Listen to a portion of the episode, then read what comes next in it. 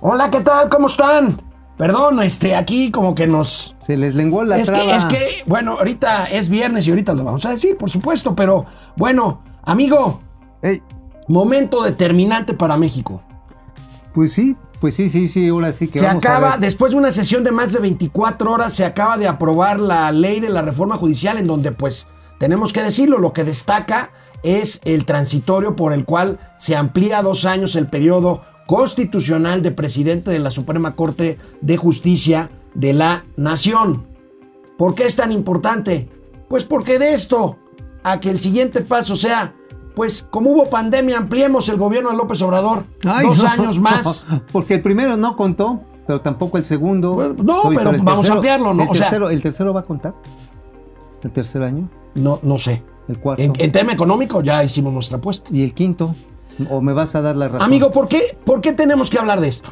Bueno, muy Si sencillo, es, porque este, todas las un programa reglas- financiero. No, no, no, no, perdóname, pero permítanme. El derecho y la estructura de las leyes determina si una sociedad es incluyente o excluyente. Si es excluyente en todos los sentidos, no solamente que los pobres puedan ser más ricos, sino que los ricos puedan crecer, simple y sencillamente se convierten en sociedades atrasadas. Vamos a ver el simple. debate, el debate eh, muy importante que se dio ayer en la Cámara de Diputados sobre este tema. Es un tema determinante. Yo en lo personal creo, por cierto, debo de decirles que hace unos minutos, por fin, una vez aprobado, a lo mejor ahí hay que darle, la- el presidente de la Corte se tardó El mucho. señor Saldívar. el señor que- Arturo Saldívar. La ley Saldívar, la ley está con nombre. esperó a que la ley Saldí- esperó a que se aprobara esta ley y hace unos minutos fijó una posición que para mi gusto es una posición tibia y es una posición que deja en vilo el destino de la República. No, para mí que es una decisión técnica bien tomada. Creo que está equilibrada en un momento en el que saben que vienen los catorrazos. El señor Saldívar no tiene un pelo de baboso y lo que está haciendo es esperar el momento por si se raja o se continúa. Pues va a estar bueno el pleito de Alejandro Rodríguez con Mauricio Flores No. Arellano, mejor que el de Porfirio Muñoz Ledo con el coordinador morenista. Mejor que el de Kong Nacho contra. Godzilla. El día de hoy es viernes y los mercados lo saben. Y José José, este, ya revivió, ¿lo viste? Esto es Momento Financiero. El espacio en el que todos podemos hablar. balanza comercial, Inflación, evaluación, tasas de interés, momento financiero, el análisis económico más claro, objetivo y divertido de Internet. sin tanto choro. Sí, Y como les gusta, peladito y a la boca. ¡Órale! ¡Vamos, réjete bien! Momento financiero. Bueno, pues la discusión sobre la reforma al Poder Judicial que conlleva la ampliación dos años de la presidencia de Arturo Saldívar En la Suprema Corte de Justicia. como líder, como presidente tanto de la Suprema Corte de Justicia de la Nación como del, del Consejo de la, Judicatura, de la Judicatura Federal, que es el que pone y quita jueces, por cierto. ¿eh? Eh, de ahí la importancia. A Pues mí por se eso me es hace... la presidencia de la judicatura. Y por eso es la presidencia de la Judicatura y por eso la presidencia de México, el Poder Ejecutivo, el gobierno de López Obrador, pues, para decirlo con todas sus letras, está tan interesado en, sobre pretexto de la reforma judicial, pues, mantener un Poder Judicial, eh, pues, cercano, por no decir a modo. No, bueno, acuérdate, lo dijo el mismísimo senador morenista Germán Martínez, que el que pone jueces a modo obtiene sentencias a modo. Pues sí. Ajá, El- es decir, así- ver, hay muchos pleitos, y se está metiendo, ¿cuántos hemos mencionado en los últimos tres meses de pleitos legales y de leyes de iniciativas, legislaciones? Ley de electricidad, ley de hidrocarburos, la ley Saldívar, este, el Eh. tema de los datos de telefonía celular. Ahorita vamos a seguir, pero miren, ayer el coordinador de Morena, Ignacio Mier, simplemente repite lo mismo que dice siempre el Ah. ¿Qué presidente López A ver, ¿qué Obrador. Escuchen esta barbaridad de privilegiar justicia sobre aplicación de la ley. Y entonces, ¿quién dice que es justicia? Ellos. Ah, ¿a poco no. Y en el contrato social se establecieron dos corrientes, la de la justicia y el derecho. Citó un coordinador acá que cualquier alumno de primer año de derecho sabe lo que es el apego a la ley.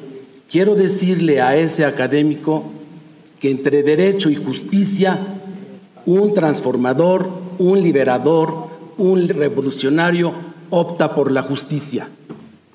Claro, la supremacía entre derecho y justicia depende de un pensamiento político ideológico. El conservadurismo opta por el derecho.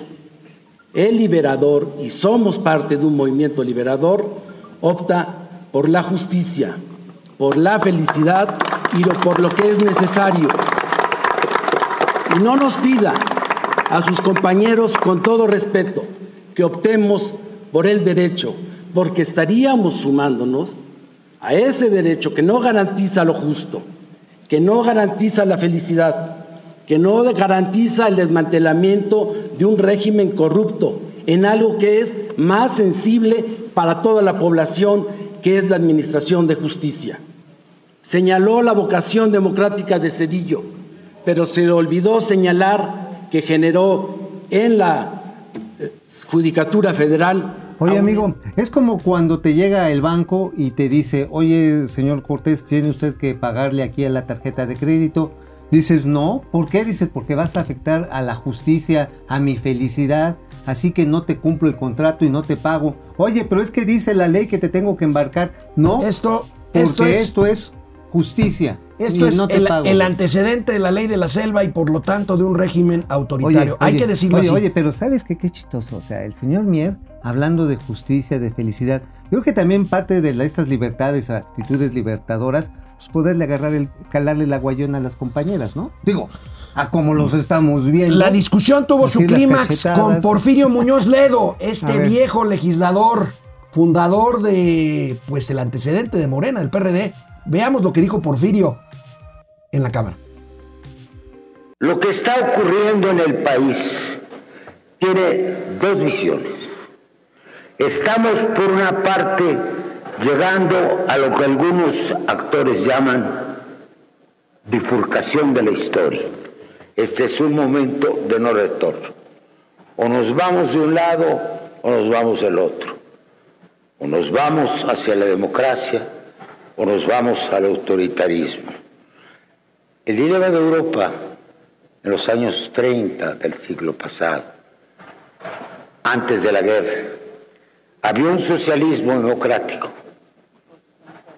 y había un socialismo duro. ¿Qué pasó?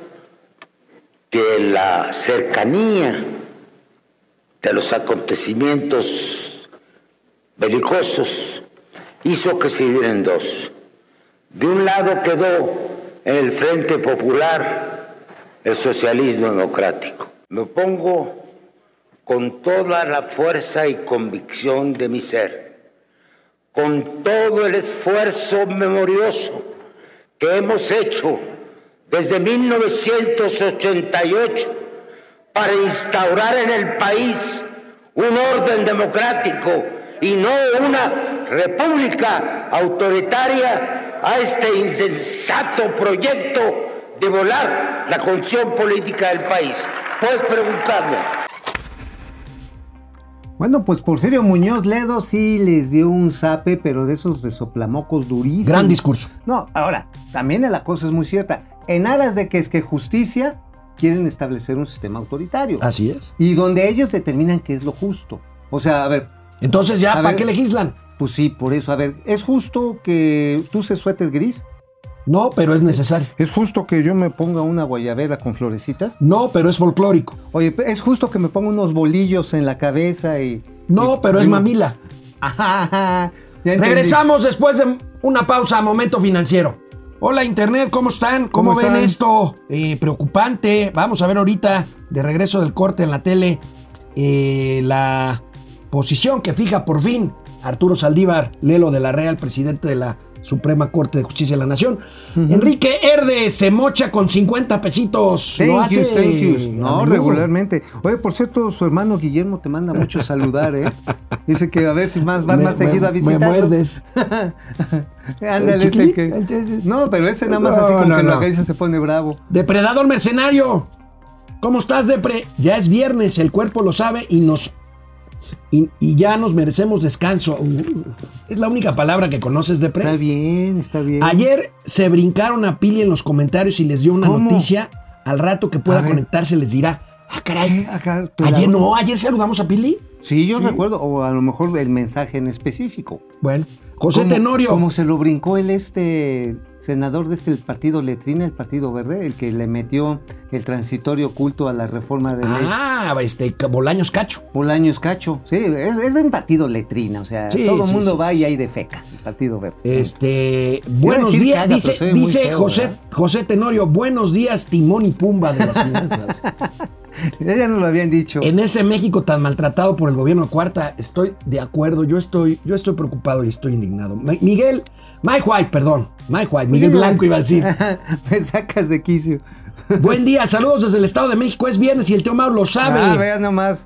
Ya venimos como para campaña política. Ya viene caracterizado para ir a una buena cantina de la, Huax- de la Huasteca Potosina. Ándel, sí, ya. sí, Y- sí, se, y va a ir a echar ahí su queso de tuna. Y, vieron- y vean mis zapatos. También bien chirrisperris. René Franco, excelente fin de semana para ambos. Gracias, patético lo que estamos viviendo. Estoy de acuerdo contigo, mi querido Preocupante, René. preocupante. Francisco García, buen día. La palanca de desarrollo que es Pemex ya le pagó a sus proveedores de servicio o la deuda sigue creciendo. Pues les Mm. ha pagado cachitos nada más a las pymes y las facturas grandes se está haciendo pato. Ah, oye, Mm. pero hay unos casos de corrupción ahí bien cañones. Ahí lo, lo seguiremos comentando. Vamos a la tele. Vamos. Durante días, la opinión pública estuvimos esperando una reacción del presidente de la Corte, Arturo Saldívar, pues para fundamentalmente rechazar este transitorio que amplía dos años su periodo con el pretexto de llevar a cabo la reforma, la reforma a la Corte. Ahora sabemos de que el presidente de la Corte lo que hizo fue esperar a que terminara el proceso legislativo. Acaba de terminar hace menos de una hora y ya el presidente de la Corte subió un tuit fijando su posición que para mi gusto es tibia. El presidente de la Corte dice palabras más, palabras menos,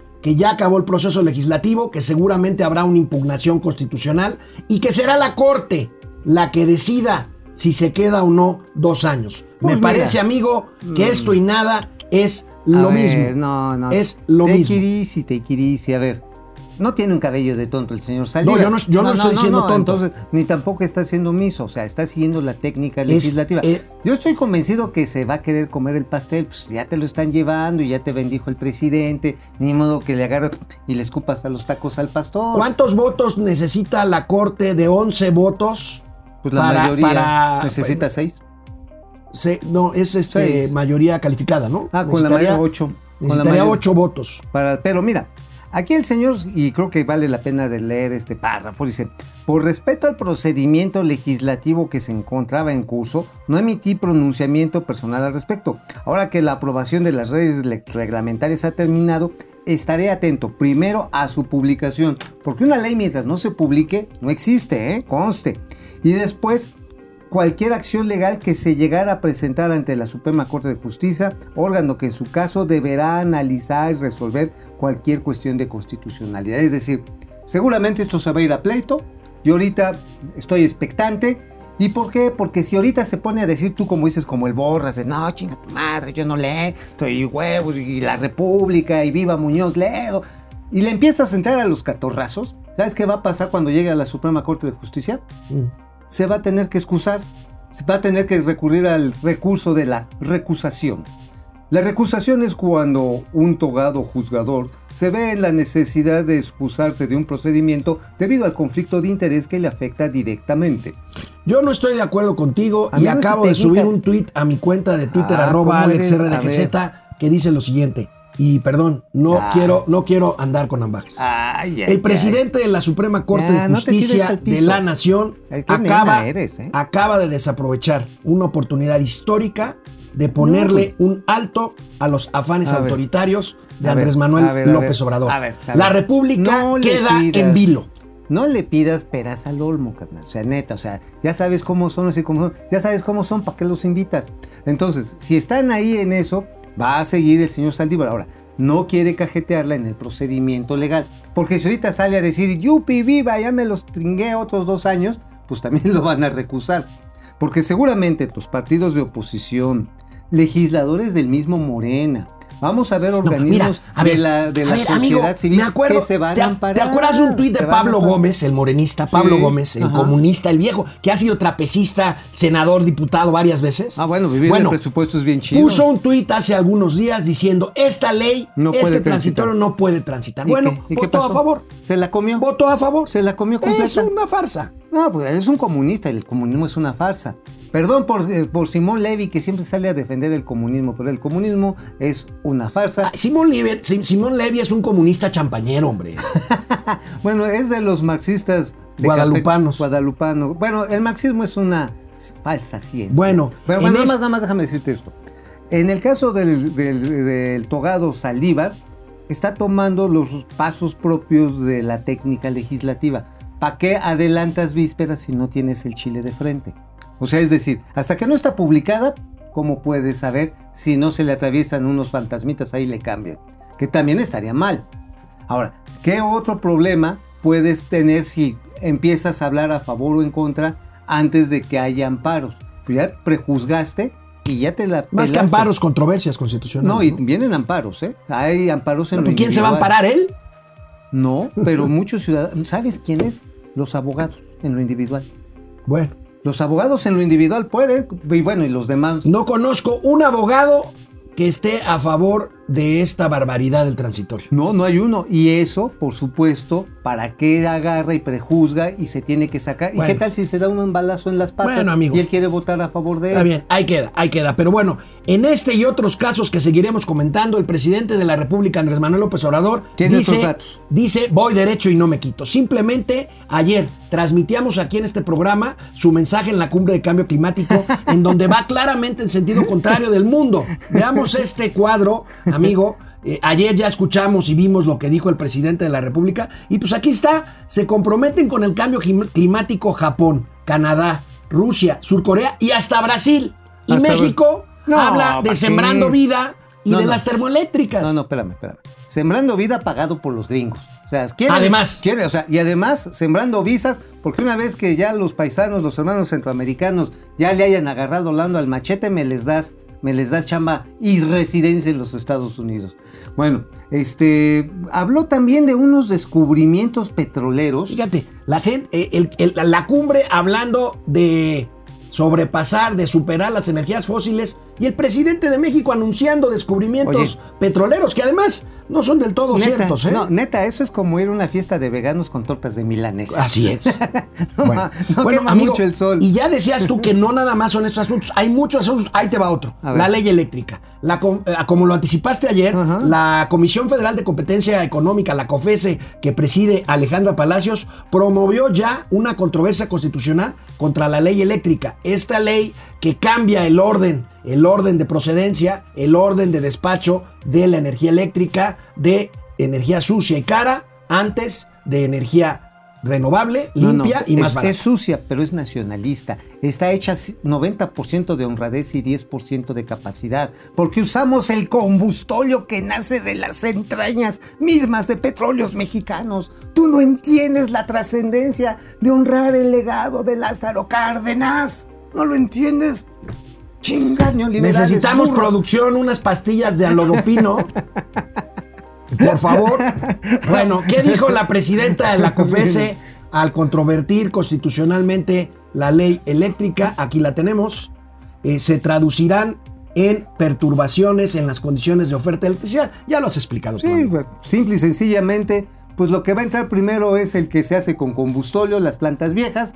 Están anunciando como desde hace dos años que van a invertir en nuevas plantas grandotas de ciclo combinado, 6 mil millones de dólares. Oigan, si no tienen ni para pagar luego el papel del baño. Oye, tú pasas de. Chairo al Víctor, pero de un momento a otro, ¿eh? Pues para que veas, entre el Víctor y el Chairo hay solamente un microbús de diferencia.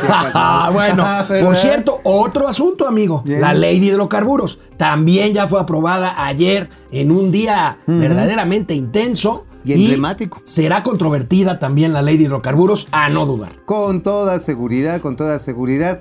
Este, creo que va a ser menos rápida que con la ley eléctrica, porque la ley eléctrica de entrada le dijo a todos los productores independientes de energía y aquellos que tenían los contratos de autoabasto, así literalmente les pintaron violines. Dijeron, ustedes no van y minguen a sus chadres neoliberales.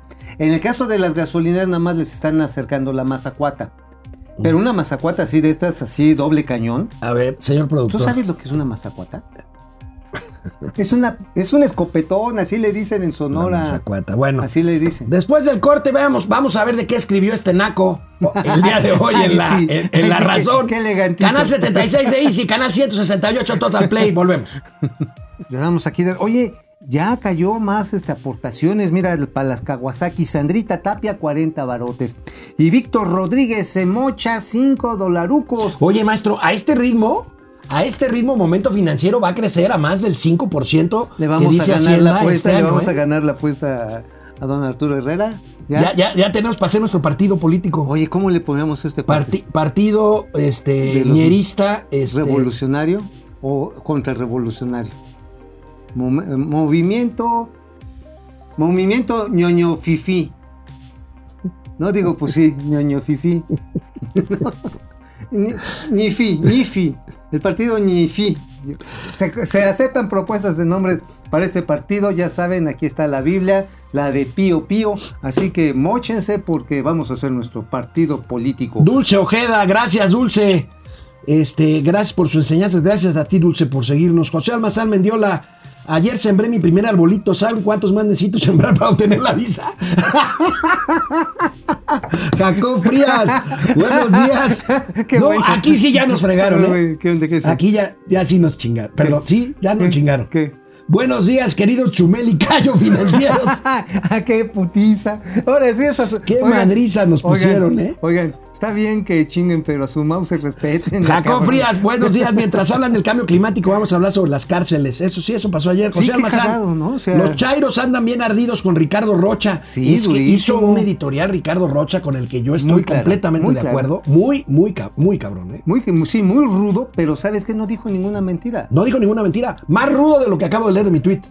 Eh, totalmente, porque aquí lo que dijo Ricardo Rocha, y léalo bien ahí en el Universal, ¿eh? Viene en el Universal y busquen en internet, está su video de lo que dijo en su programa Detrás de la Noticia en Tenemos Fórmula. a la presidencia yoyista del movimiento yoyero. Depredador Mercenario, me dice Pili que ya no se va a poder conectar, pero Ah. que la noticia que les dio es que firmó contrato y ya está trabajando.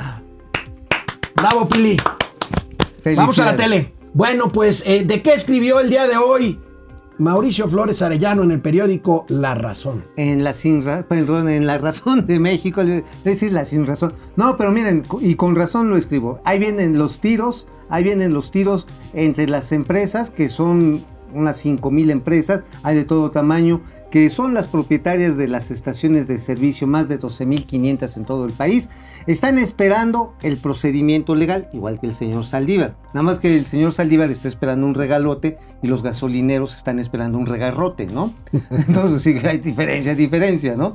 Entonces lo que ellos están viendo es, es esperando primero que se que se que haga un, se haga un edicto, después que se publique y en esa medida ya van a saber en qué momento van a salir a defender sus derechos. No es lo mismo la situación, por ejemplo, de una estación de servicio o alguien que recibe el depósito de los combustibles Pemex o aquellos que los traen como Exxon, como Móvil, como BP en cierta parte que traen la que traen este, la gasolina de Estados Unidos o incluso de Brasil.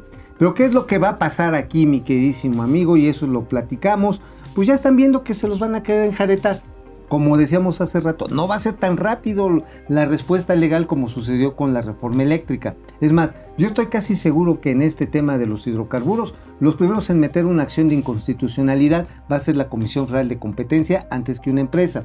Porque la empresa gasolinera tiene que esperar a que le pongan la mazacuata enfrente y le digan, oye, Oye. ¿entregas la concesión o te la quito? ¿Pero tú sugieres que va a haber más gasolinazos? Sí, va, por supuesto. Porque esto, repito, es una percepción que ya traen los empresarios. Ya saben que los quieren agarrar de su puerquito. Son los que van a decir, ah, como la gasolina ya está otra vez arriba de los 25 pesos, malditos empresarios, perros infelices neoliberales, expropiese y toma la barbón.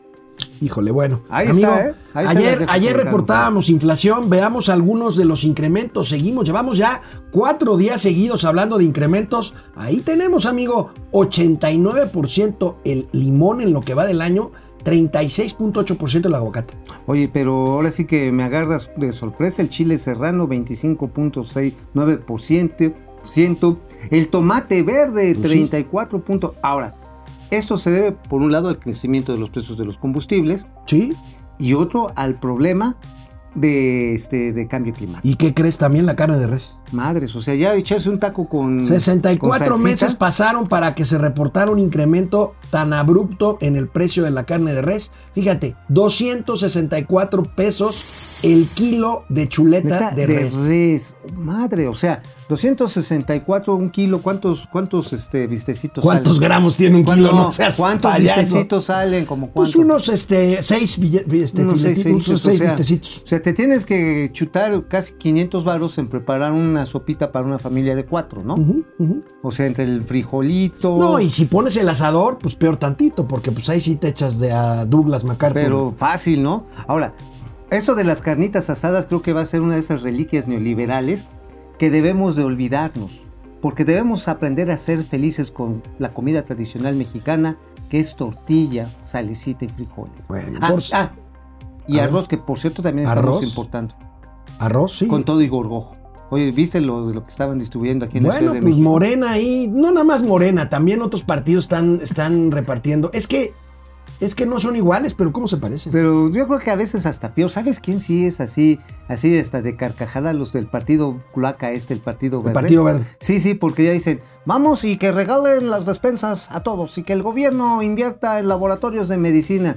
Ya se convirtieron como el partido auténtico de la Revolución Mexicana. El, par, el Partido del Ferrocarril, ¿te acuerdas? Pues anda, no, ese es el FCRNM. Eh, ah, el Frente Cardenista de, de, de Renovación. de Renovación Nacional de Sí, México. perdón. Pero es más o menos de la misma época. Ah, sí, sí, El o sea, son partidos lambiscones, ¿no? O sea, ahí están rémoras. ¿Cómo era el, cómo se llamaba el líder del PAR?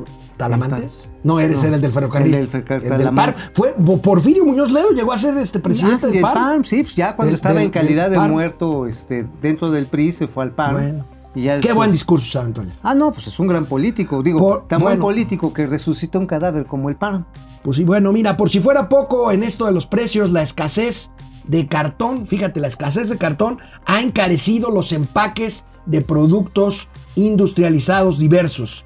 Veamos esta nota de nuestros amigos de El Financiero. El desabasto de cartón encarece hasta en 15% los empaques en México. Amigo, por si fuera, por si fuera poco, y si vemos la gráfica, pues vemos cuál es el, eh, digamos, la tendencia negativa Al en la importación de cajas de cartón en México, que tuvo una caída y que por lo tanto también encarece este producto. Sí, claro, hay menos importación, la producción interna se explota precisamente por los servicios de entrega. Los servicios de entrega han tenido un crecimiento espectacular en las últimas, este, yo diría en, los- en las últimas no jornadas, en el último trienio. El último trienio y obviamente también los delivery, por ejemplo, ahorita que ya en la Ciudad de México y en otras como Monterrey y Guadalajara ya no te permiten las bolsitas de plástico, Pues ya no hay plástico para ya, nada. cuan- ya cuando te hablan, para este, hablas para que, o mandas una- un mensaje para que te lleven tu comidita a tu casita, ya no te lo llevan en bolsas de plástico, ya llegan en cajitas de cartón. En, ca- en cajones, como en los cajones, sí, de asumo que sí. Entonces llegan ahí y tú agarras 700 veces, lo vas retirando, y entonces llegas a la conclusión de que, este, pues de que ese cartón lo desechas y reciclarlo tiene un costo. Pues sí, bueno. El gatelazo del día, hoy no lo vamos a celebrar muy ruidosamente porque es un gatelazo lamentable. A ver, nada, tú échale. Es un gatelazo Tú lamentable, échale, aunque, no tú seas. No te Eh, azo- no te es- azotes. recordemos que el diputado de Morena, Saúl Huerta, fue acusado ah, hace unas horas, hace un par de días, de abuso sexual en contra de un menor de edad, un muchacho de 15 años de edad. Veamos la respuesta del coordinador de los diputados de Morena cuando se le preguntó qué van a hacer con este legislador A ver. presuntamente violador. Se filtró un audio donde hablaba con la mamá del menor y pedía que no le arruinaran su carrera. ¿Qué podría opinar? ¿Esto Yo, afecta a de Morena? las- De las, cosas personales no puedo opinar, ni de él ni de cualquier otro de los integrantes de la Cámara de Diputados. No lo hice en su momento con el diputado Charret, no lo he hecho con la declaración de procedencia de otro compañero. Lo hago por principios, por convicción. Repito, yo respeto las decisiones personales y la vida personal que tengan cada uno de los integrantes del cuerpo legislativo. ¿No es preocupante que haya ya varios escándalos sexuales en Morena? Félix Salgado, este diputado, el hermano de Monreal. Repito que yo no puedo expresarme por la vida personal. El respeto al derecho ajeno es la paz. Gracias. ¿No le pedirán ustedes, eh, como usted como coordinador, que deje la, el cargo? No, porque no lo hizo en su función como diputado federal, lo hizo en su vida personal y repito, yo en la vida personal de las... Pero está contendiendo por una... Oye, amigo, o sea, tú puedes violar a alguien si lo haces fuera de Si horas de eres trabajo. diputado, si eres diputado. Si eres fuera- A ver, no agarraron, no lo agarraron al diputado Huerta haciéndole lo que le estaba No, haciendo al muchacho en los baños de San Lázaro. No lo agarró en su curul. Ni en No su tiempo- Ni, ni en sus tiempos legislativos. No estaba haciendo la mano y metiéndole acá al chamaco. O sea, entonces está defendiendo su derecho. no, digo. no, es un escándalo. no, no es un Bueno, escándalo. el presidente, es un cinismo. el presidente de la República sí lo condenó. A ver, El colmo hubiera sido que no. a ver. dirigente de un movimiento. ¿qué Presidente de la República condeno cualquier abuso sexual, abuso en contra de la dignidad de las personas, crímenes de odio, feminicidios. Bueno, lo condenó. lo Ojalá tenía, que lo tenía que hacer. No, pero además que tomen acciones legales contra este abuso. Bueno, este hombre ya renunció a reelegirse en su diputación. Va a seguir siendo diputado hasta agosto. Va a tener fuero hasta. Amigo, no que ya no había fuero. Pues sí lo ¿Por qué hay. dicen tantas mentiras en Porque, la a 4T? ver, es importante. No que ya no había fuero. Ay, Claro este cuate salió fue. de los separos Ay, por fuero. su fuero. A ver, son honestos, son transparentes. ¿Por qué no perdonarlos? De regreso a una entrevista con el presidente de la AMSOFIPO. Ahorita les explicamos de qué se trata. Bueno, regresamos a internet. Este, vamos a ver ¿Quiénes están por ahí? Saludos quiénes a toda la están banda. por aquí. ¿Eh? Muchas Eh, gracias por Muchas estar. gracias por conectarse. Está eh, Juan Manzanero, está Mau Ríos, Mau Ríos. Francisco Guerra. Ese becario del audio ya parece de jóvenes destruyendo al futuro. ¿Cuál, cuál becario del Ah, audio? el muchacho cuando se queja de que lo estuvieron abusando. Ah. O sea, ah, también hay cosas muy raras que también las familias deben de ser cautelosas. La mamá le prestó para que se lo trajera a la Cosa que no justifica lo que le hicieron. ¿eh? No, no lo justifica, pero aguas, aguas. O sea, No digo, lo no lo justifico, pero una cosa es cierta, a ver. ¿Tú le confiarías a un político No, no, no. tus hijos? No, por supuesto que no. Ah. Pero eso no justifica No, que no, le hicieran pues, hicieron. empieza Está bien. también con uno. Dice. "Ah, espérate". Mau Ríos, este, este es el aviso de una reelección anunciada, que la boca se te haga chicharrón. por Carlos, Carlos Santoyo fallando el audio de los videos. ¿Otra vez fallando? Otra vez, a ver. O sea, tú, por, oye, por ejemplo, ¿tú dejas que ahí tu chiquilina agarre y se vaya, agarre camino por ahí solo? No, ¿verdad? Lo controlas, lo... le- lo Carlos. Santoyo, Carmela y Rafael. Tavo Rivera, saludos desde Mexicali. Los Rogelio Ortiz, de los ese, negocios. ese legislador era Oye, los Pimpinela de los, los negocios. Pimpinela de los negocios. Dulce Ojeda Castro, cubreboca, debería de ponerse ese diputado, sí estoy de acuerdo. Sí. José Antonio Fernández Amador, buenos días al dúo dinámico, saludos desde Andorra. Desde Andorra. Oye, ay, échale un ojo a mi cuenta, porque yo si llego allá me van en bote. Eh, ¿Cuál es el gentilicio de Andorra? A ver. A- andorreño. andorreño. Bueno, querida, vamos a tener una entrevista, una entrevista ahorita que regresemos a la tele con el presidente de la Asociación Mexicana de Sociedades Financieras Populares, la conocida como AMSOFIPO, el señor David Romero Morfín. Regresamos a la tele. Vamos. Una figura, una figura, la verdad, poco conocida, pero que tiene una importancia de veras, créanme, por los activos y recursos que maneja, son las sociedades financieras populares, las SOFIPOS. El antecedente de esta figura son las cajas de ahorro. Exactamente, las cajas de ahorro que se vuelven precisamente un instrumento alterno a la banca tradicional, tanto para inversión como para el crédito, porque el crédito se ejerce en función del conocimiento que tienen los propios socios, en este caso de las OFIPOS, de sus clientes. de sus clientes. Es una figura muy cercana a pues eh, núcleos sociales, eh, eh, sobre todo en regiones apartadas de los centros urbanos, también en los centros urbanos. Pero para platicar de esto, eh, agradecemos muchísimo tener aquí en Momento Financiero a David Romero Morfín, que acaba de ser ratificado como presidente de la Asociación Mexicana de Sociedades Financieras Populares, la AMSOFIPO. David Romero, David, ¿cómo estás? Muy buenos días. Buenos días, ¿qué tal Alejandro, Mauricio? Gusto saludarlos a ustedes y a todo su auditorio. ¿Qué tal David? Buenas. David, buenas. ¿Cómo, ¿Cómo se encuentra esta figura de las sociedades financieras populares? Entiendo que después de la figura de la caja de ahorro, que bueno, fue, pues fue, este, eh, sujeta a una mala fama por algunos problemas que hubo por ahí, pero que en función de una buena regulación, de sanas prácticas, pues ha renacido muy positivamente en la figura de las OFIPOS. Eh, gracias Alejandro por la pregunta, porque me da la oportunidad de hacer algunas precisiones. Primero decir que el tema relacionado de, las cajas de ahorro siguen existiendo.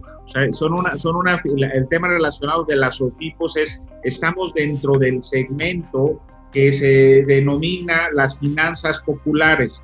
En el tema relacionado con las finanzas populares, habemos varias instituciones que somos las que participamos justamente en esto.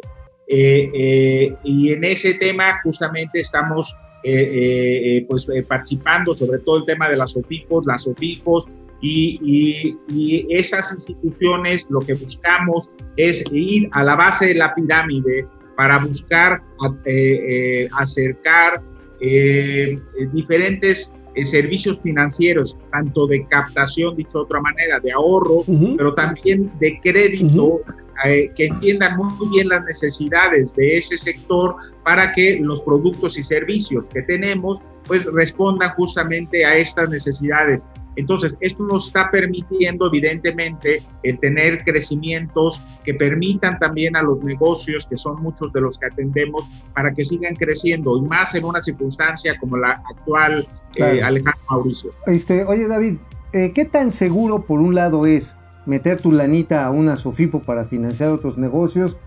¿Y qué tan conveniente es pedir prestado a una Sofipo para, este, pues ahora sí, para tener un recurso adicional para los negocios? Muy bien. Yo creo que en ambos casos somos muy competitivos y, hoy lo que nos muestra, gracias justamente a esa competitividad que se tiene, es que más de 4 millones de clientes ya tenemos justamente dentro de las... Ah, eh, las OBIPOS son, eh, somos en este momento 38 instituciones. Dentro de esas 38 instituciones se manejan eh, más de 32 mil millones en activos.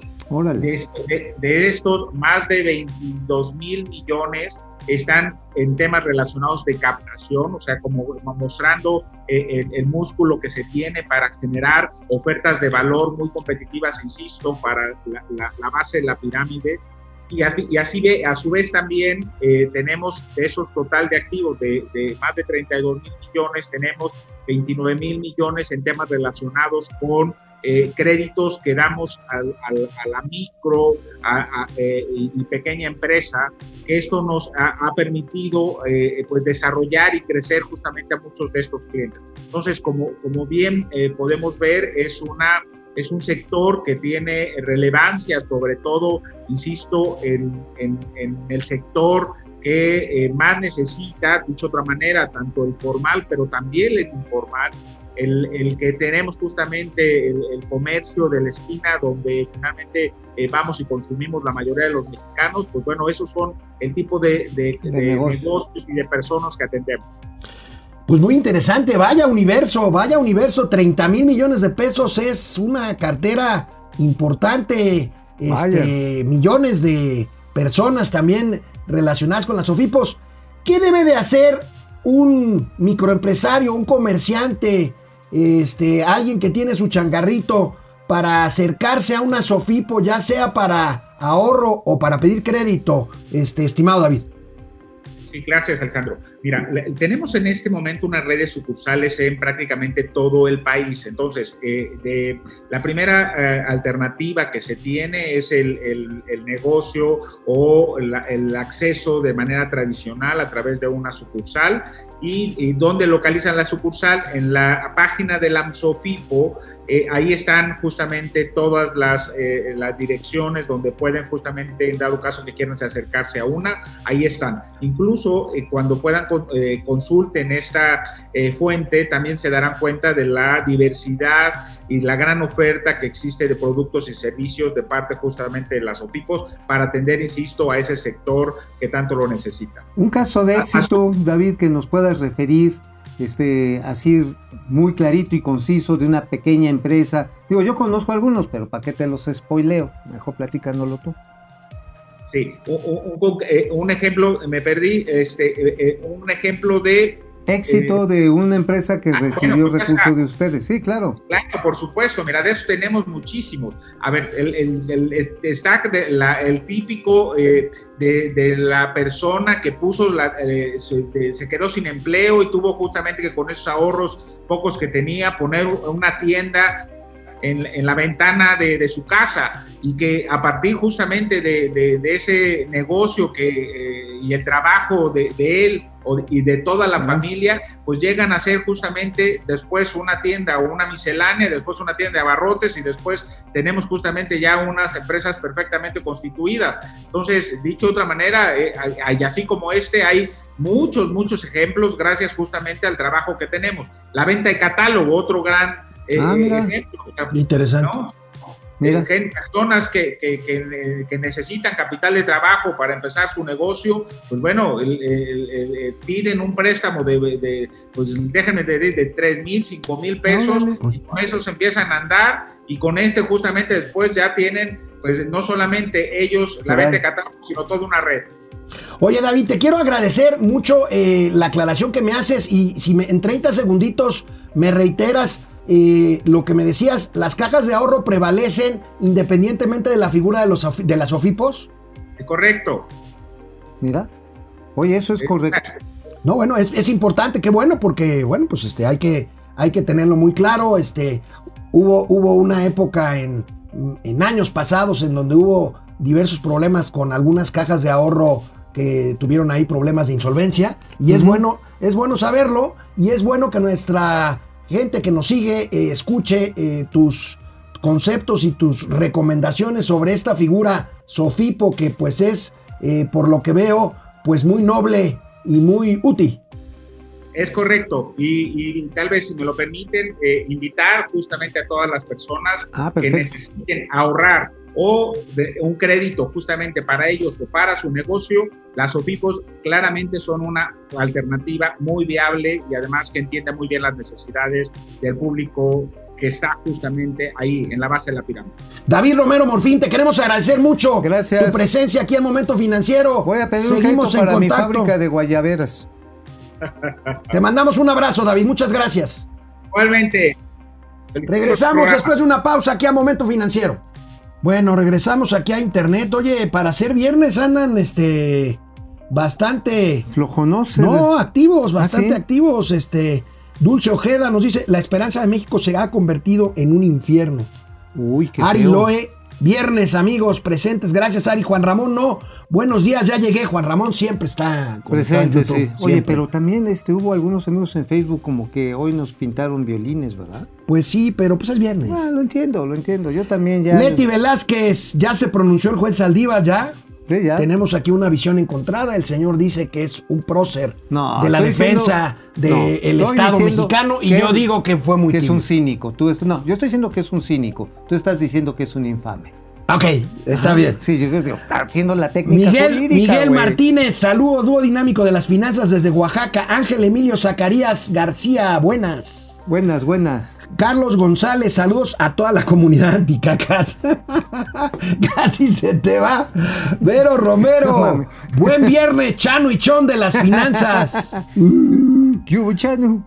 Felipe Docoa, buenos días, derechairos. Eso. Buenos días. Luis Carreón, buenos días, par de dos de las finanzas. Eso, Ah, par de dos. Ah, pues podríamos ser parte cuatro. Francisco García, después del ridículo en la cumbre climática, ¿habrá consecuencias para México? Yo creo que sí. Ah, yo creo que más bien nos van a tirar como los pinches loquitos del, del planeta, ¿no? Bueno. Y sabes, pero ¿sabes dónde no va a estar así de a loquitos? Mm. Cuando digan, oiga, ¿y este pepinito lo produjo con qué electricidad del agua? No, pues hay de la que nos vendía el señor Butler. No, pues ya se chingó.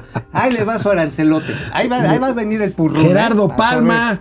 Buenos días, excelente viernes a los financieros de cabecera de México. Gra- Ay, José. Jorge Luis Olara, Ol- Olajara, humor con cara de palo, el gordo y el flaco. Está bien. Enrique Herde, saludos al Tintan y su carnal Marcelo de las finanzas. Carlos, Carlos. González, muy buena. tal vez es la última vez que vamos a votar. Sí. Que la boca se te haga chicharrón, Carlos. Hay que ir a votar. Ricardo Rivera, ¿me podrían decir cómo va el índice chilaquiles? Lo acabamos de dar. Ajá, sí, está subiendo. Yo creo que ya le echamos así un desayunito promedio. Creo que el desayunito promedio ya anda por ahí de un 10 a un 15% más caro. de inflación. Ajá. Ricardo Rivera, Carlos González, Carlos Enrique Viesca Vizcarra, saludos a Chamo y Choni. Vamos, gracias, seguimos, eh, terminamos. Oye, amigo, vaya circo aéreo como tú lo dices. Que si desmienten, que si no desmienten, pues resulta que el Sindicato de Controladores Aéreos dio a conocer un nuevo incidente aéreo. Ah, sí, sí, el de Guadalajara, ¿no? Un vuelo, eh, dicen que es por el reordenamiento de la parte central, Mm, pero... pero- bueno, tenemos aquí unas imágenes de un incidente que dicen un avión pequeño, un King Air 900, es un avión pequeñito que se dirigía de Puerto Vallarta a León, se acercó demasiado a un Boeing 767-300 que cubría la ruta Querétaro-Guadalajara. A ver, pero ahora sí también no mamar. Neta. No Está puede- muy lejos, eso está muy lejos de la Ciudad de México. El desastre que puede ocasionar Santa Fantasía es una cosa. Lo malo que estamos viendo con esto es que a final de cuentas hay un pleito al interior de CENEAM, del sistema, del servicio de navegación en el espacio aéreo mexicano, entre su director y los trabajadores. Es un pleito tremendo y sales Pero es muy delicado que si por ese pleito estemos este, Es muy- alertando. claro y- que es y- muy peligroso. Pero entonces no fue cierto los No, incidentes. yo no estoy aquí. diciendo que no sea cierto. Lo que estoy diciendo Es que lo hacen público. Es, es- no. El problema es que en la medida en que el ambiente de trabajo está enrarecido, o sea, el güey que está ahí en una torre de control debe ser el más feliz del mundo. O sea, debe haber comido bien, dormido bien, debieron haber despertado acá con su toque de clarinete. O sea, debe ser alguien que esté así en modo zen, porque son 30 minutos de estrés cañón. Así de, ¡ay, pinche avión! Y, y- y ahí no es como el Super Mario Bros, ¿eh? Ahí te falla y... Ahí no te tiene espan- siete vidas. Ahí no tiene siete vidas. O nueve vidas. ¿cuántas No, son? ahí se te van 200 vidas. Pues sí. Entonces, por lo tanto, la responsabilidad es enorme. Y sin embargo, el actual director del CENIAM es un burro tremendo. Los desprecia, los manda a mingar a su chadre. O sea, no estilo los- 4T. Muy 4T. Estilo CONACIT, Ajá, sí, estilo diciendo, es que estos Fondo son de Cultura Dice, Económica. es que les, les han reducido recursos, ¿eh? Ya les aplicaron la austeridad republicana. Un controlador aéreo ganaba bien. Ahorita les pagan ahí tres pesos, cosas medio jodidas. Bueno. Y eso sí es peligroso, amigo. O sea, todavía no sabemos qué va a pasar con Santa Fantasía. Yo creo que va a ser un fracaso rotundo, como lo he ido argumentando. Pero todavía no tenemos la afectación real por estos cambios que hicieron del espacio de navegación. Bueno, bueno. Oye, pero sí sabes que se va a poner bien divertido. ¿Qué? Pues se va a poner bien divertido ahorita, y eso no les platiqué en mi columna. La compra de los servicios de registro de personas y de equipajes en Santa Fantasía. Ah, caray, ¿y eso qué es? Oh, pues es que ahí está la biznaga, hermano. Pero si todavía ni funciona. No, pero tienen que comprar el equipamiento. Y ahí- aunque ahí- no lo utilicen, pero ya. ¿Y ya lo están licitando? No, a ver, licitaciones mis polainas. De- Aquí es de invitación personal, güey. O sea, yo te invito Pero y si eso ya no pasa en la 4T. No, pero sí pasa. Pero no, ah, lo pasa. digas. Pero Ah, no entonces, lo digas. entonces, lo, lo borramos, borren eso. Borren, eso no existe. Borren eso. Eso nada más en eso no, Dinamarca. no, eso nada más en el periodo neoliberal. En el periodo- No, no, no. Borra- no ¿Lo puedes borrar, pro- productor? Y- Gracias. Gracias. Porque es el. Pero le sabes qué? Le quieren, le quieren dar el mismo contrato a los güeyes que ya les compraron los radares. No, hombre. ¿Y qué tiene que ver el radar con el tema de los equipajes? Pues mamás, porque ha de haber un mismo coyote. Yo Coyote, bueno. imagino. Este, bueno, Biden, Biden, ¿cómo va a financiar su programa este del que hemos hablado De Sembrando muchísimo? Vida en Guatemala. Bueno, no, no, no. Oh, no, no, bueno, no, entonces, no. El ¿cuál programa otro? de rescate de la economía norteamericana, que son billones de dólares, veamos aquí cómo los va a financiar, pues con impuestos. Ahí está, afila Biden impuestos. Ahí tenemos cómo sube el impuesto sobre ganancias de capital de 20 a 39%, el impuesto sobre la renta de 37 a 39.6% y otros más, amigo. A las tecnológicas, es decir, a Google, a Facebook, a Spotify, a todos nuestros amigos que están en Twitter, bueno, a los que prestan este servicio, a 21% la tarifa impositiva. A mí me impacta mucho este aumento de 20 a 39% del, de ganancias de capital que fue precisamente el que redujo Donald Trump ¿Donald de Trump? 35 a 20. Para echarse a la bolsa a todos sus cuates Ricardos, ¿no? Ah, y a toda no, la parte la- más conservadora del Y a partido la clase media republicana. na- Republicana. norteamericana, la Sí. clase media norteamericana, aquel que digo, la clase media norteamericana, perdónme, pero discúlpenme, sí nos dejan como viles, este, pues ahora sí, viles pelagatos en, a, los- a la Bueno, clase pues media ahí tienen, mexicana. ahí tienen y aquí perfilada una reforma fiscal para después de las elecciones, porque sí es cierto, ya no hay dinero. Ya no hay dinero, pero ¿sabes qué? Eso de que, a ver, pues te vamos a ajustar los mismos impuestos al de todo el tiempo. No, pues vamos a acabar pagando los mismos de siempre. No, pues esto va a ser un desmadre. Bueno, Sigues evadiendo como Amigo, siempre. ayer, ayer comentábamos, ayer comentábamos eh, el tema este del subsecretario de Seguridad Ricardo Mejía, que criticó lo que ahora defiende en cuanto a los datos biométricos para usuarios de telefonía celular. Presentamos un video del 2014. Bueno, pues resulta que hoy Reforma exhibe a este mismo funcionario, Ricardo Mejía. Fue el que vendió, bueno, fue el que filtró el padrón electoral del INE hace algunos años. Este mismo, este mismo funcionario, ahí lo tenemos en el 2013.